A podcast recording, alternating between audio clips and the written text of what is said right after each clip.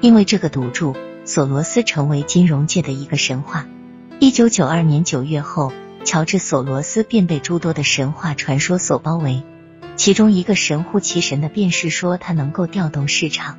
他所说的一个词，诸如像黄金那样的一类商品，或是像马克一类的货币，将会导致贸易上的一个转机，价值的升降，完全因为他的一句话。他似乎万无一失，百战百胜。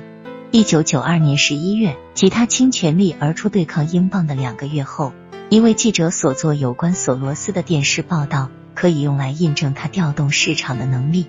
你投资黄金，并因为你在黄金上投资了。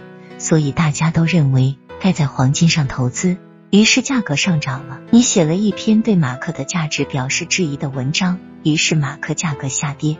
你在伦敦做了一笔房产生意，一夜之间价格下降的趋势似乎有了逆转。谁人会有这么大的影响力？索罗斯对这些赞誉似乎很欣赏，并主动提出了一些看法。近来，他开始说道：“我的影响力被夸大了。”事实上，我对此十分清楚，这一点将会被纠正过来，因为人们会意识到的。他舒心的一笑，我不是百战百胜，你们知道，只是现在我占上风，将来也会有占下风的时候。这两方面的叙述都不妥当，他的影响力并没有被夸大其词，同时也没有迹象表明他将会走下坡路。当商业周刊问及他作为这样的权威有何感受时，他回答道：“他感到开心，开心。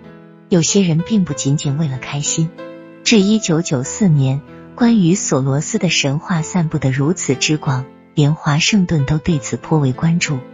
如果索罗斯果真能调动中场，如果财富具能因为一个人的一举一动或是获得，那么这个人难道不是一种威胁吗？